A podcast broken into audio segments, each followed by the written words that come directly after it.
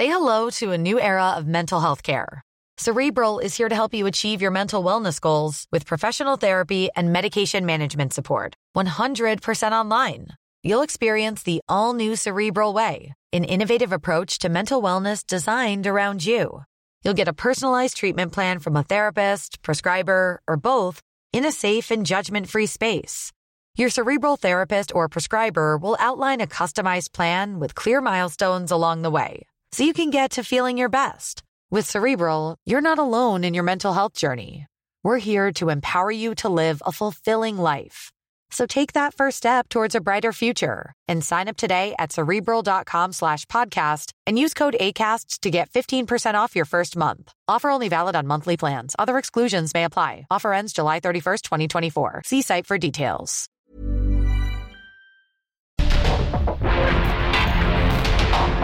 Porque el mundo actual no se entendería sin la economía, las finanzas y los negocios. Acompaña a Mario Maldonado, el columnista de negocios más joven y objetivo del periodismo financiero en su programa. Bitácora de negocios. Tonight, and I want a car, and I want a life, and I want a first class trip to Hawaii. I want a lifetime supply of Skittles and Slurpees and Eskimo pies. I want a DVD, a big screen TV. Just bring me things that I don't need. Cause now it's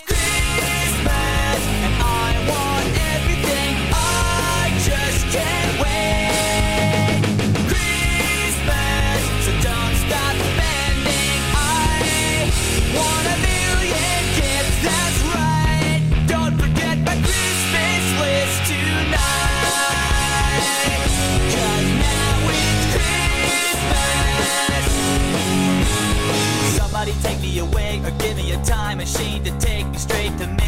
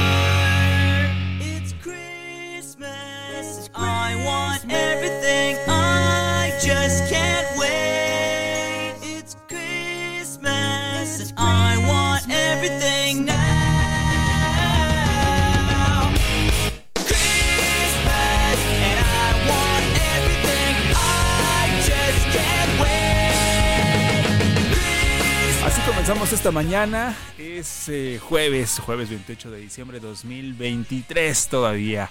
A punto de despedir este año para recibir el 2024 con toda la actitud. Eso sí, ha bajado la temperatura aquí en la Ciudad de México.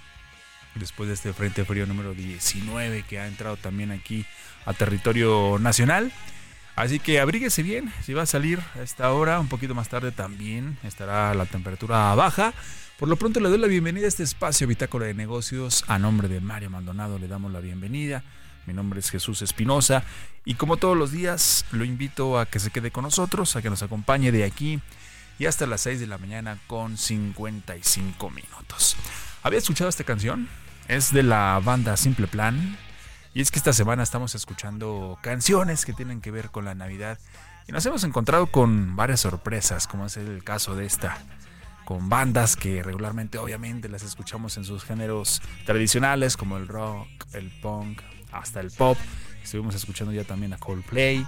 es, eh, tendremos a Green Day seguramente. Pero esta en especial que escuchamos hoy se llama My Christmas List.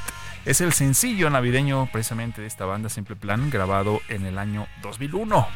Ya llovió un poco, llovió, pero se escucha como si hubiera sido ayer esta grabación. Era una banda que nos gusta mucho aquí en Bitácora de Negocios y este sencillo se lanzó pues inicialmente como una eh, pista promocional de radio y más tarde como una pista extra en el álbum navideño precisamente de esta banda. Simple Plan es una agrupación de pop punk canadiense de Montreal, Quebec y fue formada en 1999. Ya, ya llovió. 24 años de que se formó esta banda, pero que sigue sonando y sigue sonando con todo y aún con, con sus integrantes originales, que pocas bandas logran esto. Y Simple Plan lo ha logrado, así que la vamos a compartir y por eso la estamos compartiendo más bien esta mañana esta canción. Vamos con la información que vamos a tener esta mañana, como todos los días, información importante. Vamos a revisar lo que sucede en los mercados, como todos los días también en esta cabina con Roberto Aguilar. Euforia por apuesta de pronta baja de tasas de referencia. Lleva las bolsas a nuevos máximos del año. Lo vamos a estar revisando. Más tensiones geopolíticas. Corea del Norte acelera preparativos para una potencial guerra y también disminuyen preocupaciones en el Mar Rojo y precios del petróleo que se estabilizan. Lo vamos a estar platicando esta mañana con Roberto Aguilar. También hoy, que es jueves, y como cada jueves, platicaremos con Gerardo Flores, economista especializado en análisis de políticas públicas. Vaya tema que surgió ayer. The New York Times está demandando a OpenAI y a Microsoft por el uso de obras con derechos de autor en la inteligencia artificial. Y es que, pues, millones de artículos de este diario fueron empleados para entrar, eh, o más bien para entrenar chatbots que ahora representan una competencia precisamente para este medio de comunicación, el de New York Times, y de ahí es que viene la demanda. vamos a estar platicando con Gerardo Flores esta mañana.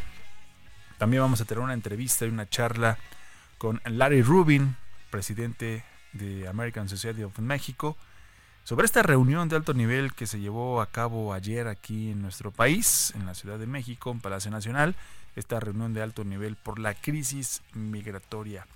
Esta visita de Anthony Blinken y otros representantes del gobierno de los Estados Unidos, y en donde pues México y precisamente este país, el país del norte, vecino país del norte Estados Unidos, han creado o han acordado más bien crear un grupo de trabajo, otro, para tratar el tema de la migración, tema de migración que ha sido importante, todo esto en medio también de protestas y de hecho de una caravana que también está atravesando territorio nacional para llegar a los Estados Unidos. Se llevó a cabo esta reunión eh, privada, no hubo acceso a medios, solo se compartieron algunos aspectos sin audio y así lo especificaba el gobierno de la República a todos los medios de comunicación que se les compartió estos aspectos de la reunión sin acceso a lo que se estaba diciendo, pero ya después surgió un poco de información a través de las redes sociales, tanto del presidente de la República como en algunos comunicados, y vamos a detallarlo con Larry Rubin precisamente cómo se llevó a cabo esta reunión, los acuerdos a los que se llegaron, qué está solicitando los Estados Unidos, entre otras, entre otras cosas, pero el tema central fue ese el de los migrantes. Y también vamos a platicar esta mañana con Luis Chavarría, él es CEO de Kepler Oil and Gas, sobre las cuotas del JEPS a gasolinas y también al diésel que suben un 4.3% para 2024. Ya le decía ayer que nos estamos preparando para toda esta subida de, precios en algunos productos, como es el caso de eh, los refrescos, las bebidas azucaradas, la gasolina y entre estos aumentos, pues también estaremos hablando de estos eh, aumentos a las cuotas del IEPS en las gasolinas, 4.3%, los vamos a estar desglosando. Y también sobre un tema importante, porque el próximo, el próximo 31 de diciembre, que es el domingo, va a vencer el plazo para que las gasolineras de todo el país presenten ante el SAT el certificado de la correcta operación y funcionamiento también de los equipos y programas informáticos de cada estación de servicio, a lo que se le conoce como el anexo 30 del SAT. ¿De qué se trata? Y se vence el próximo domingo, qué implicaciones puede tener o qué es lo que se tiene que hacer o qué es lo que tienen que hacer las estaciones de servicio de gasolinas. Lo vamos a platicar esta mañana también con Luis Chavarría. Y a las historias empresariales, también el caso de Unifin, que pues bueno, tiene una negativa de bonistas acerca eh, y que acerca a la empresa a la quiebra. ¿Cuál es la situación actual? Lo vamos a estar platicando también esta mañana. Hoy hay un caso, un caso o un tema que también se dio a conocer eh, las últimas horas de, de ayer miércoles. recordará usted que se le había retirado la cuenta de ex al expresidente de México, Vicente Fox. Bueno, ahora ya se la han reactivado. Tras un mes de suspensión, ya apareció Vicente Fox en ex, luego de que su cuenta fuera suspendida tras llamar dama de compañía a Mariana Rodríguez, la esposa del gobernador de Nuevo León, Samuel García y que ahora pues estará compitiendo por la alcaldía en Monterrey, Nuevo León, pues ya nuevamente estaremos leyendo a Vicente Fox ahí en la cuenta de X o en la cuenta de X. En fin, hoy también es 28 de diciembre, ¿eh? tenga cuidado con las bromas, con las bromas pesadas, ya es una tradición, ¿no? No hay que prestar dinero hoy, en este Día de los Santos Inocentes, así que si por ahí escucha algo fuera de lugar, primero verifíquelo porque puede eh, tratarse de una broma y de una broma pesada. Quédese con nosotros, escuchamos un poquito más de Simple Plan, My Christmas List, y después le presento el resumen con lo más importante de las últimas horas en cuestiones de economía, finanzas y negocios.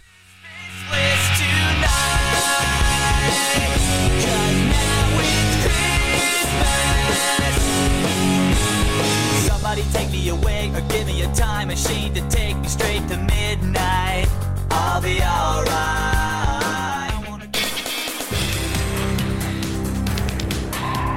En el marco de la reunión que sostuvieron con representantes estadounidenses que buscan apoyo de la Administración Federal para frenar el flujo migratorio y enfrentar una cifra récord de personas que intentan cruzar ilegalmente la frontera estadounidense, el presidente Andrés Manuel López Obrador aseguró al gobierno de Estados Unidos que México ayudará en la crisis migratoria, pero hizo un llamado al Congreso de los Estados Unidos para que invierta en los pobres de América Latina y el Caribe en lugar de construir muros en la frontera norte del país. Francisco Cervantes, presidente del Consejo Coordinador Empresarial, dijo que para que México no pierda atractivo para la inversión durante este 2024 y se pueda superar el récord de inversión extranjera directa, el sector privado considera necesario combatir la inseguridad, ir armonizando las reglas entre los socios del tratado entre México, Estados Unidos y Canadá y ampliar la infraestructura fronteriza.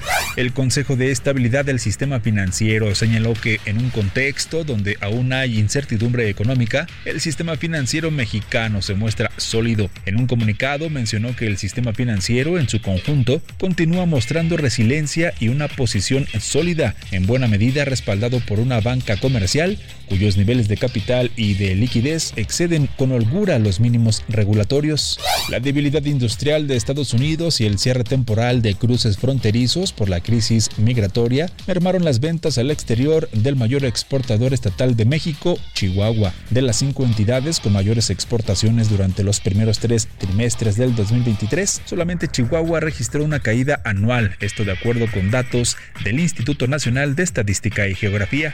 La vacuna COVID-19 19 Comirnaty de Pfizer estará a la venta en las tiendas de Walmart de México a partir de este jueves 28 de diciembre, así lo dio a conocer la empresa. En un comunicado, la cadena de tiendas de autoservicio detalló que el precio de venta para la aplicación de la dosis de Pfizer será de 845 pesos y se ofrecerán más de 130 consultorios adyacentes a las farmacias de tiendas Walmart y Walmart Express en 19 entidades del país. El mayor fabricante de autos eléctricos Tesla espera registrar otro trimestre de entregas récord de vehículos. Sin embargo, probablemente la cifra quede por debajo del ambicioso objetivo de su director general Elon Musk, que a principios de año dijo que la compañía entregaría 2 millones de unidades en 2023.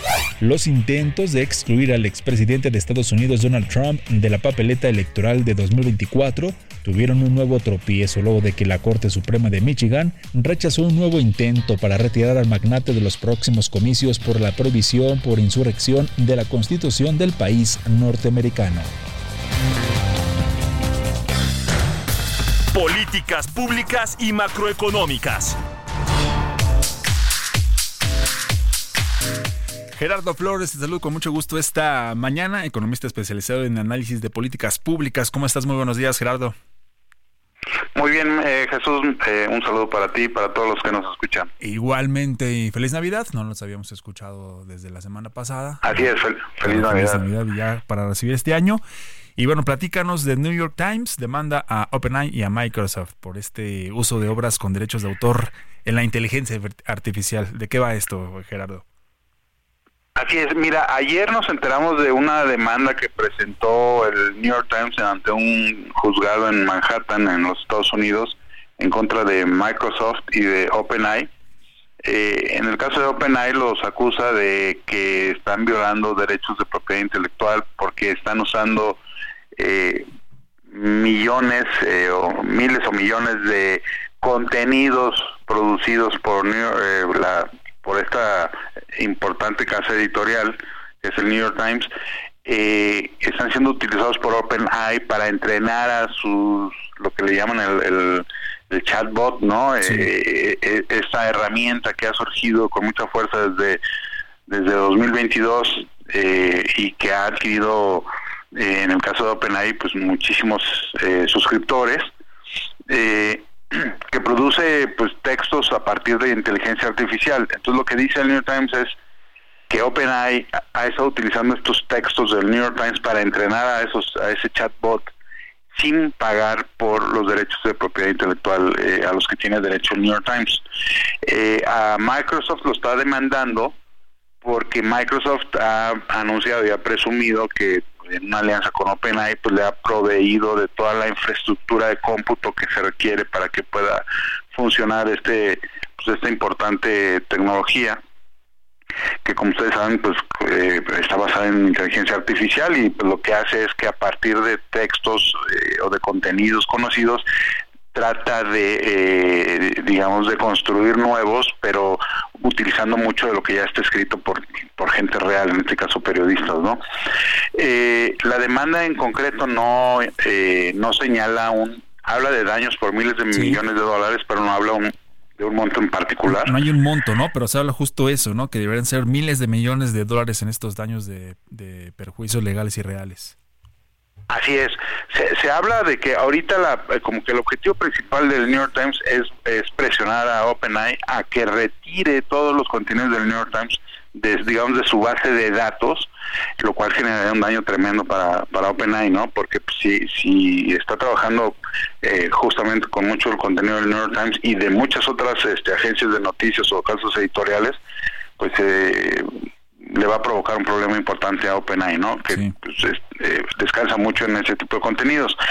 Eh, en Estados Unidos ya se habla de que este es una, es, va a ser un juicio clave, le llaman en inglés landmark, eh, para el tema de los derechos de propiedad intelectual y pues todo el mundo está poniendo ya el ojo sobre sobre este caso para ver cómo se desenvuelve y a ver eh, qué resulta para el New York Times y cuáles son las consecuencias para para OpenAI, por ejemplo, ¿no? Entonces estamos frente a un caso eh, que va a ser un paradigma Sí, sí, eh, y que pues seguramente pues será importante referencia para casas editoriales incluso eh, que generan contenidos en español como el Heraldo, el Heraldo Radio o, u otras en México como es el caso de Televisa o la o TV Azteca, ¿no? Sí, sí, sí, pues estas podría traer implicaciones importantes para justo para esto, ¿no? Para la industria del, del periodismo a nivel internacional y ya veremos en qué en qué termina pues este caso, esta demanda, si avanza, si procede, porque sí, se estaría hablando de miles de millones de dólares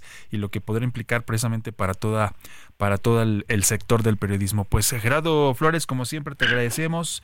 Eh, nos escuchamos el próximo año. Que la pases muy bien. Te mandamos un abrazo desde esta cabina y aprovechamos también para agradecerte al aire, pues tu colaboración y tu disposición para siempre estar aquí en Bitácora de Negocios desde que iniciamos en aquel eh, 26, 27 de, de junio del 2019.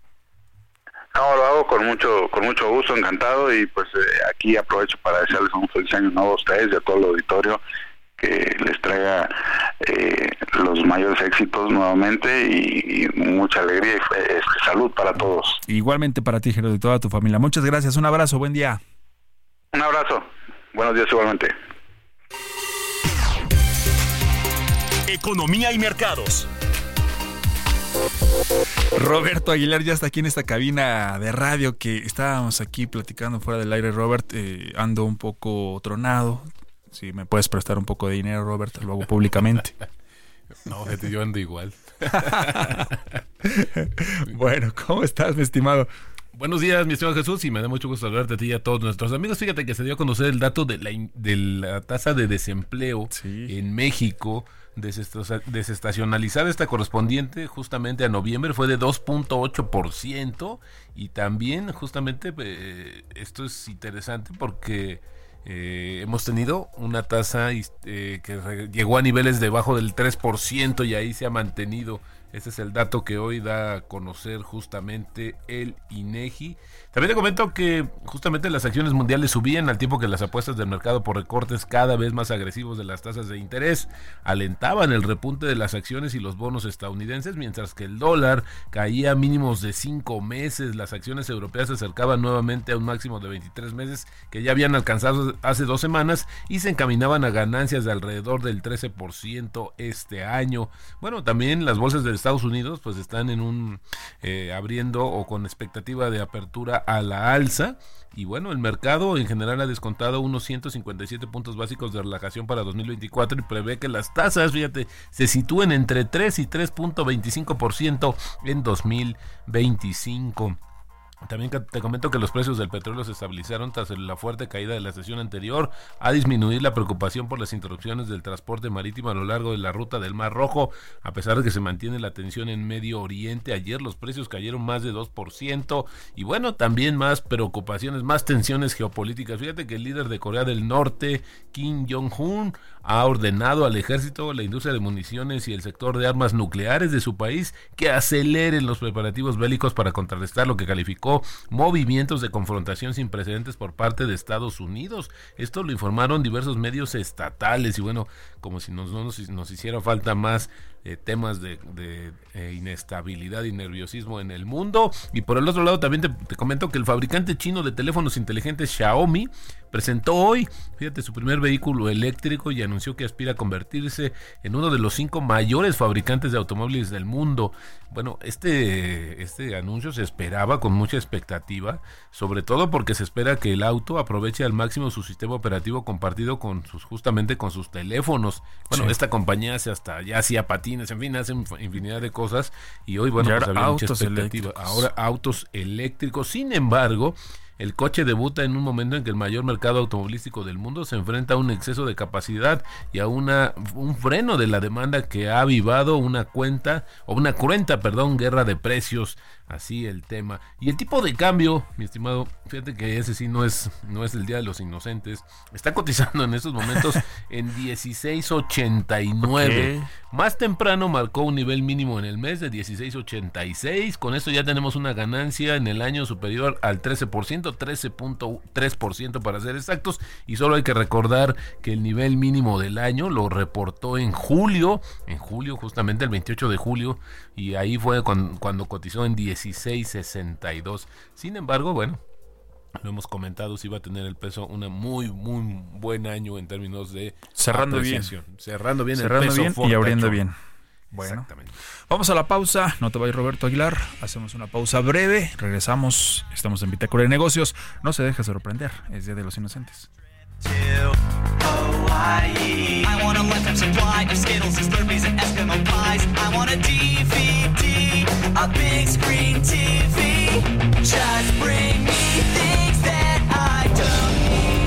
En un momento continuamos con la información más relevante del mundo financiero en Bitácora de Negocios con Mario Maldonado. Regresamos.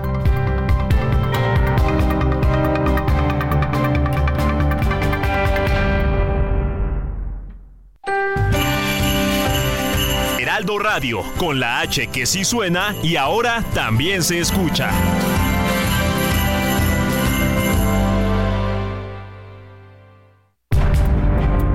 Estamos de vuelta en Bitácora de Negocios con Mario Maldonado.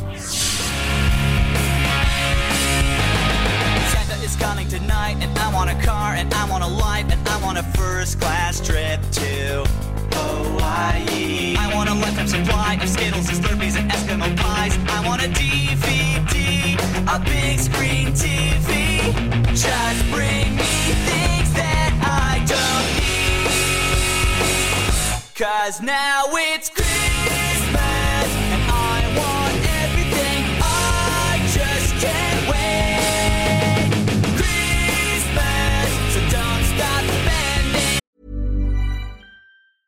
Introducing Wondersuite from Bluehost.com. Website creation is hard, but now with Bluehost, you can answer a few simple questions about your business and get a unique WordPress website or store right away. From there, you can customize your design, colors, and content. And Bluehost automatically helps you get found in search engines like Google and Bing. From step-by-step guidance to suggested plugins, Bluehost makes WordPress wonderful for everyone. Go to bluehost.com/wondersuite.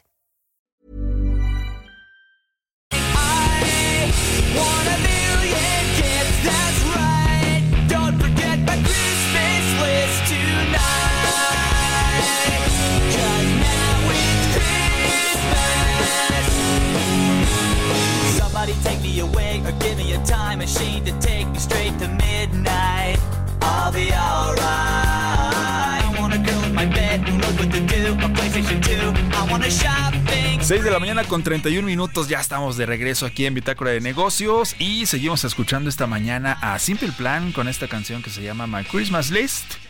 Esta semana hemos estado escuchando canciones que tienen que ver con la Navidad y hemos estado escuchando bandas que normalmente no nos, imagina, nos imaginaríamos que tuvieran alguna canción que tiene que ver con la Navidad. Y esta está muy pegajosa, no sé, Roberto Aguilar, si te, te gustó o la vez escuchado, si te gusta esta banda canadiense de Simple Plan. Fíjate que sí, ¿eh? sí, en realidad. ¿Te gustó? que sí, me gustó, me gustó. Sí, Muy por- buena elección. como Ah, qué bueno que te gustó, porque es- las estuvimos pensando para que te gustara, Robert. Sabemos que tú eres de otro estilo de música, pero hoy queríamos complacerte. Ah, ok, ¿no? Mire, es este es- 28. Es del 2001 esta canción, imagínate. Ya tiene sus años, pero suena bien. Eh, sigue sonando actual, yo creo, al estilo de esta banda de pop punk canadiense de Montreal, Quebec, que se formó, ya lo decíamos, en 1999 y que continúa con sus integrantes originales. Así que, buena banda. Vamos a escuchar un poquito más de esta canción de Simple Plan, My Christmas List, y después nos vamos con la información.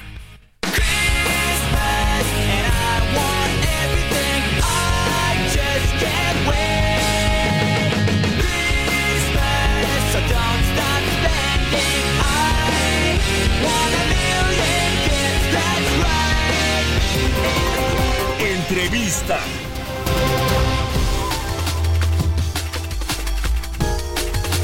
Ya le decía al inicio de este espacio sobre esta reunión de alto nivel que se llevó o que se realizó ayer entre autoridades de nuestro país y también de los Estados Unidos eh, para hablar del tema migratorio.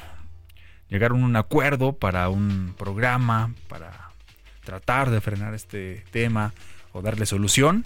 Y vamos a platicar esta mañana y le agradecemos que nos tome esta llamada telefónica a Larry Rubin, él es presidente de American Society of Mexi- Mexico. Y gracias Larry, como siempre, por tomarnos la llamada aquí en Bitácora de Negocios. Muy buenos días, feliz Navidad. Nos adelantamos también para desearte un feliz año. Eh, te saludamos con mucho gusto Roberto Aguilar y Jesús Espinosa. Buenos días. ¿Cómo estás, Larry? Bu- buenos, Buenos días. días Jesús, buenos días Roberto y muchas gracias igualmente y sin duda pues un suceso importante la visita del secretario de Estado Anthony Blinken para sentarse con el presidente López Obrador y discutir pues tan importante tema que ha venido afectando la relación bilateral eh, no ahorita sino ya desde hace muchísimos años. Oye, Larry, ¿y, se tomaron medidas o hay un camino que se está abriendo justamente para la dimensión del tema que se está viviendo ahora? Bueno, ahora las implicaciones también económicas con este cierre de los pasos ferroviarios. Viene otra caravana avanzando por México. Sí fue como más tajante también la oportunidad de poder tener una, un, un arreglo o alguna solución en ese sentido. Pues mira, definitivamente que sí, ya inclusive se está discutiendo al interior del gobierno del presidente Biden, eh, pues que, que regrese el título 42, que fue lo que antes aplicaba con el presidente Trump. Entonces, eh, es lamentable porque, porque pareciera que habíamos eh, retrocedido en vez de avanzar en materia de migración, ¿no? Eh, y, y pues otra vez se está regresando a lo que anteriormente se estaba haciendo. ¿no? Entonces, eh, claro, después de millones de personas que están ahorita eh, pues eh, paradas en la frontera México-Estados Unidos y que están buscando pasar a Estados Unidos para eh, para tener asilo, ¿no? Entonces, pues un tema sin duda muy importante porque también estamos hablando de millones de personas que viven en condiciones muy complejas y muy complicadas, pero que definitivamente pues Estados Unidos no tiene la capacidad de absorber con la rapidez y pues eh, con lo que quisieran tantas personas. Ahora, el tema de la creación de este, de otro grupo de trabajo, eh, ¿Cómo, lo puedes interpretar? Porque al final también están, ayer se hablaba que a finales de enero van a volverse a reunir, eh, en realidad también como que pareciera que ahora se está generando más presión en el sentido, decía yo, en la parte migratoria. ¿Crees que será necesario que también se tomen quizás algunas reuniones previas o algunas decisiones hasta que llegue esta nueva reunión que dijeron que será hasta finales de enero? Pues definitivamente creo que vamos a ver diferentes decisiones que se tomarán, pero también lo que tenemos nosotros que analizar y tener muy en cuenta es que es un año electoral el 24 en Estados Unidos y definitivamente el presidente Biden tiene que demostrar que se está haciendo mucho en un tema que es central en la elección que va a ser migración. Y creo que ahí es donde ha sido uno de los puntos más flacos de la administración del presidente Biden y pues nunca hay que olvidar que esto también tiene tintes electorales. Por supuesto. Y, el tema de la migración como tal, o México ha resentido, ha vivido también esta situación ahora como un tema de paso, pero también hemos visto ya que algunas personas, que cada vez son más, un número creciente, pues han decidido más bien quedarse en México, también metiéndole presión a todo el tema de ayuda o incluso del presupuesto mismo para hacer eh, tender una red que pudiera ayudarles a incorporarse. Bueno, es un tema que también se está hablando ahora que hay una demanda también de mano de obra. ¿Cómo, cómo lo ves esto en el sentido de, de estas grandes directrices, de, estos, de, estas megatendencias eh, del tema migratorio, que no es exclusivo de la región, pero al final del día la que nos, lo que nos atañe hoy justamente entre México y Estados Unidos? Sí, ese es un fenómeno que está sucediendo en México eh, pues eh, lo vemos en todas las ciudades, ¿no? No nada más en Tapachula, ciudad fronteriza, sino también lo vemos inclusive en eh, otras ciudades que no tienen frontera. lo vemos en la Ciudad de México, lo vemos en Guadalajara, ¿no? Ya hay grandes campos de refugiados, ¿no? Ahí viviendo haitianos particularmente, que, que Haití ha sufrido muchísimo de guerras y de conflictos armados y de crimen, ¿no? Entonces, muchos haitianos han optado por venir a vivir a México. Eh, y de igual forma, pues venezolanos, ¿no? Es lo que estamos viendo también bastante. Eh, y, todos ellos han, decidido que, pasan por México y algunos, como bien apuntas, pues deciden ni cruzar Estados Unidos, sino quedarse a vivir en México y también pues requiere que las autoridades migratorias de México pues ya tengan un plan para, para absorber eh, o para decidir qué hacer con tantísimos migrantes que están llegando a las costas mexicanas. Por supuesto, Larry, con tu experiencia, hemos como intentado, o por lo menos hemos visto en, a lo largo de los años, como varios mecanismos para tratar de frenar el tema migratorio, desde los muros, desde esta cuestión de que se quedaran más tiempo en México, hasta una inversión directa en ciertos países, encabezadas justamente por empresas estadounidenses, para generar fuentes de empleo y con ello evitar esta migración. Pues sin embargo, hoy vemos que a pesar de toda esta combinación, no, no se ha dado un resultado satisfactorio y bueno, pues yo preguntaría cuál es la ruta, cuál es la propuesta que debería, que podría solucionar o por lo menos paliar esta situación que urgentemente necesita ya una respuesta, Larry.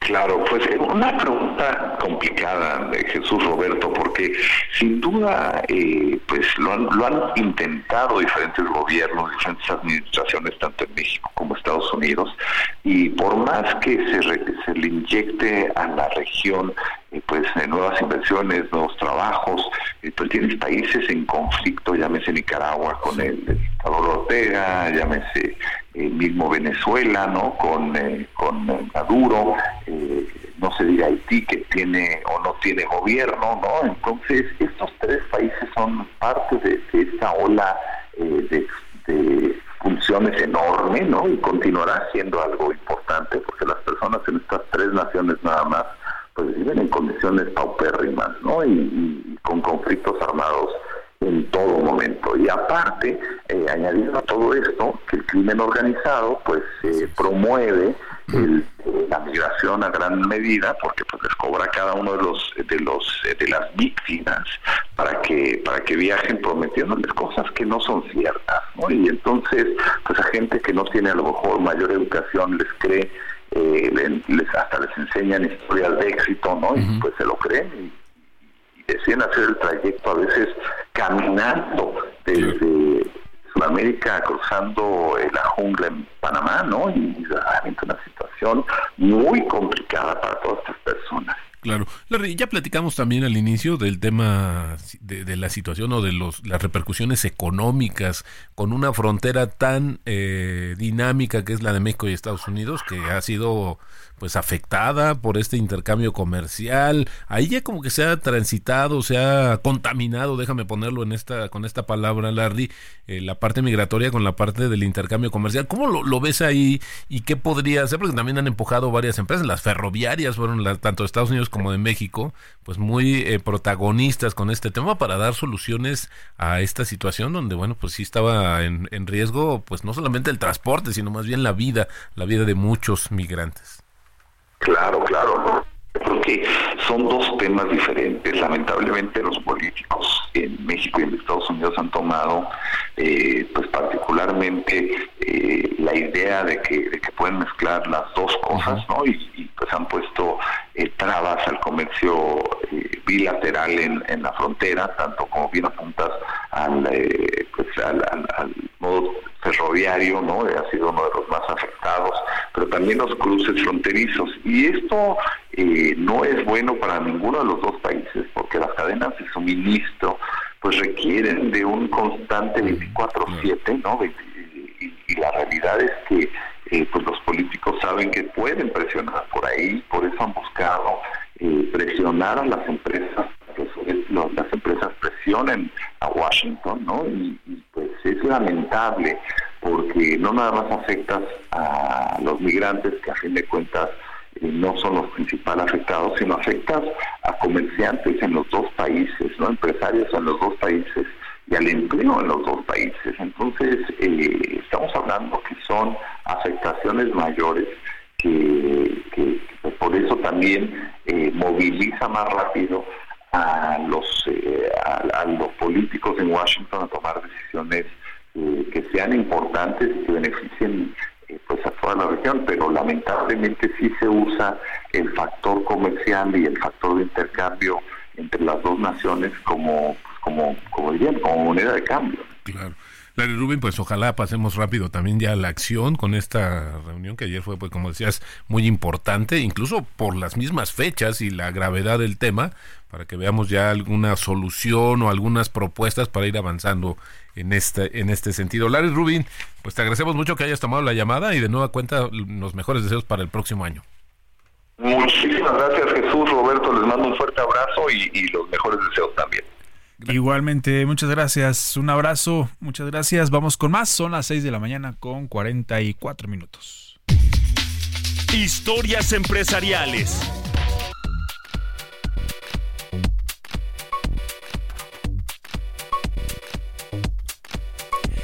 Ya le, ya le, decía que este plan de Unifin de crear una nueva empresa a inicios del próximo año, del 2024, se está complicando y es que luego de que sus bonistas rechazaron el convenio concursal presentado por la compañía la semana pasada, ¿de qué se trata? Más detalles nos explica Giovanna Torres. De acuerdo con un comunicado enviado a la Bolsa Mexicana de Valores, Unifin informó que los tenedores de bonos 00122 resolvieron no aprobar la suscripción del convenio. Este anuncio representa un nuevo revés para la financiera no bancaria. El pasado 22 de diciembre, Unifin dio a conocer algunas modificaciones a la propuesta original que fue publicada en septiembre, pero que fue rechazada por los bonistas. Unifin Financiera planteó que los acreedores podrán acceder a 20% del capital social solo si cumplen ciertas condiciones. Esto contrasta con el 15% propuesto en el pasado. Esta nueva propuesta plantea un fideicomiso administrativo que incluye todos los agravados de la compañía.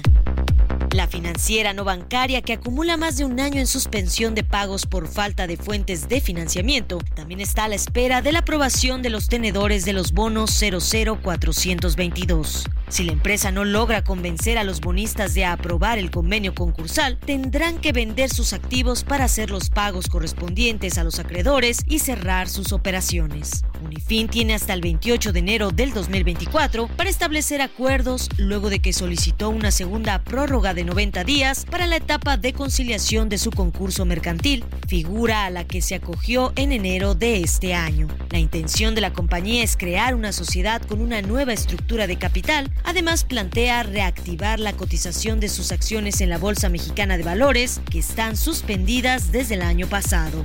Para Bitácora de Negocios, Giovanna Torres. Entrevista.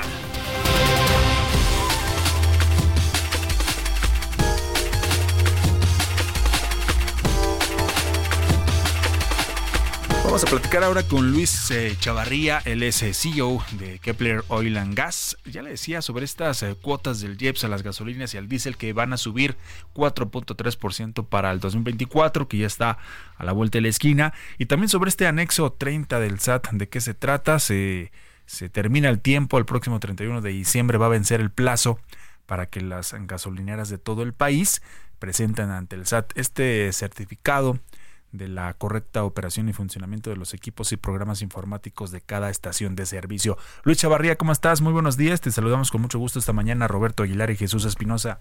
¿Qué tal Luis? Muy buenos días. ¿Qué tal? ¿Cómo están? Muy buenos días.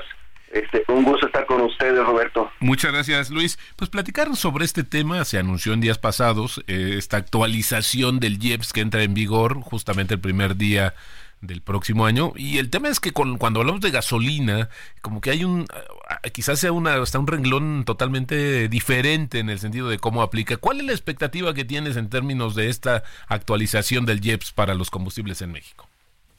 Bueno, esta actualización es un movimiento natural, de acuerdo a la inflación, se mueve simétricamente, pero también hay, hay una razón de por qué no pudo bajar eh, eh, esta gasolina y el diésel a las promesas que se tenía en el gobierno en turno. El tema es de que la producción de, de gasolinas y diésel de la nueva refinería y de Deer Park no ha sido como se esperaba. Este, la promesa era de que en, en dos bocas íbamos a estar procesando 340 mil barriles diarios, lo cual no ocurre en estos últimos tres meses solamente se ha producido 60 mil barriles diarios en promedio. Se ha habido picos de 120 mil, pero el problema es que ha estado la refinería intermitente y la razón es porque no, no, no se habían hecho las pruebas de prearranque correctamente, por la prisa y la aceleración de querer arrancar dos bocas. Entonces, si tenemos una, un proceso de 60 mil barriles diarios y se tenía una promesa de 340 mil, pues obviamente este, ahí hay un, un déficit de producción. Ahora, de todo lo que se está produciendo en Deer Park, solamente el 80, el, del 80% se queda en Estados Unidos esas gasolinas y el 20% sí se interna. Esa es una razón de también por qué no se ha podido reducir los precios en las gasolinas y el comportamiento que vimos del 4.3% pues, es simétrico. Las proyecciones de, de la inflación es 4.6. Okay. Esas es principalmente las razones.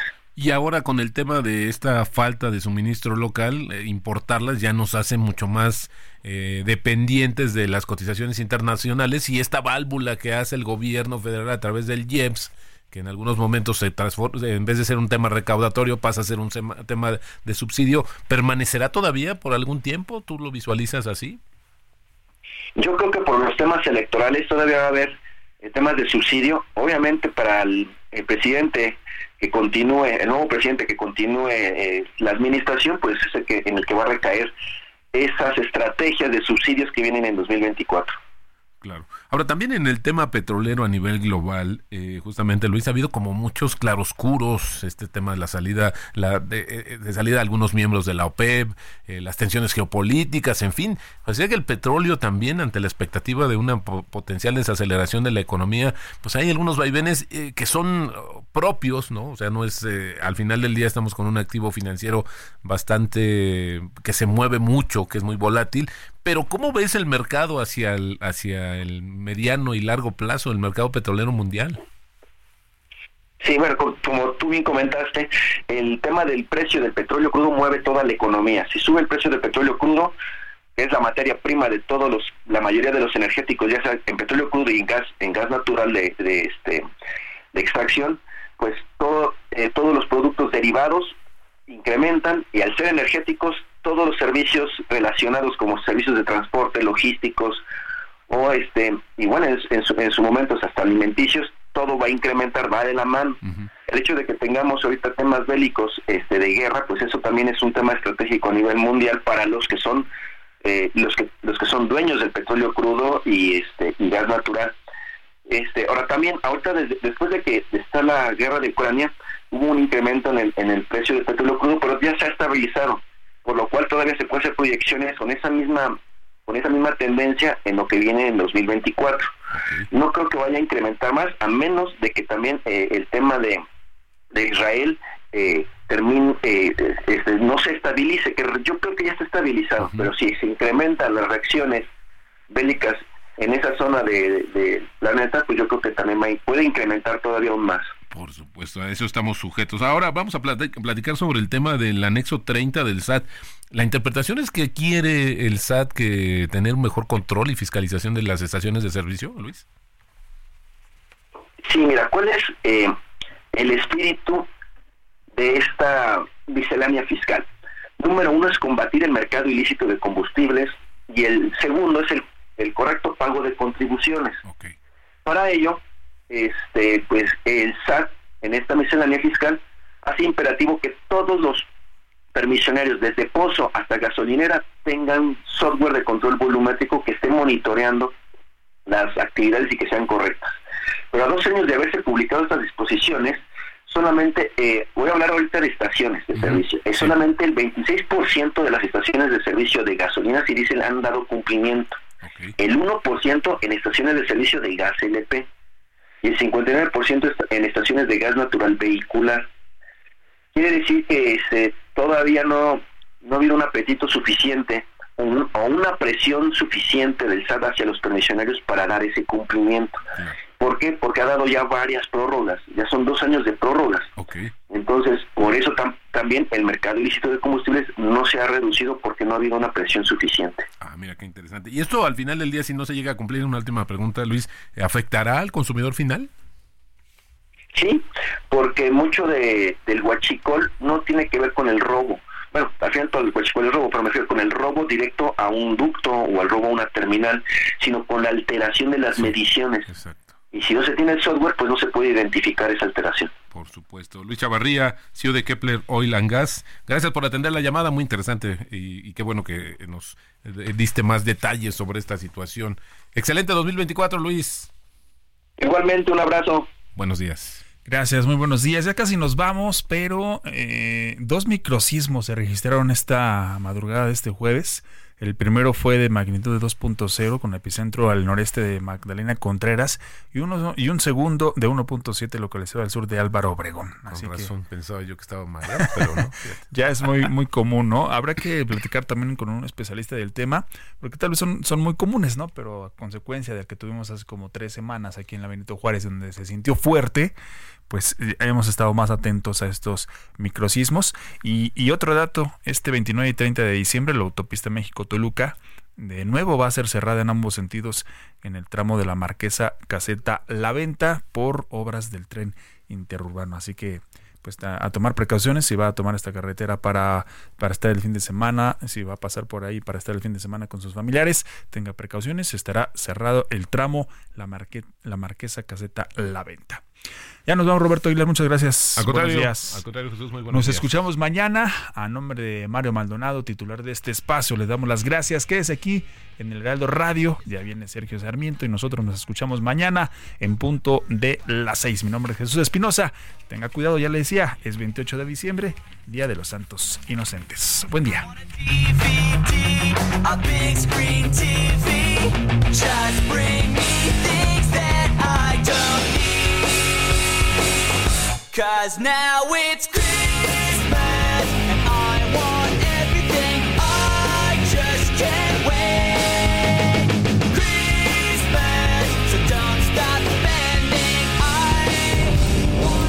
Esto fue Bitácora de Negocios con Mario Maldonado.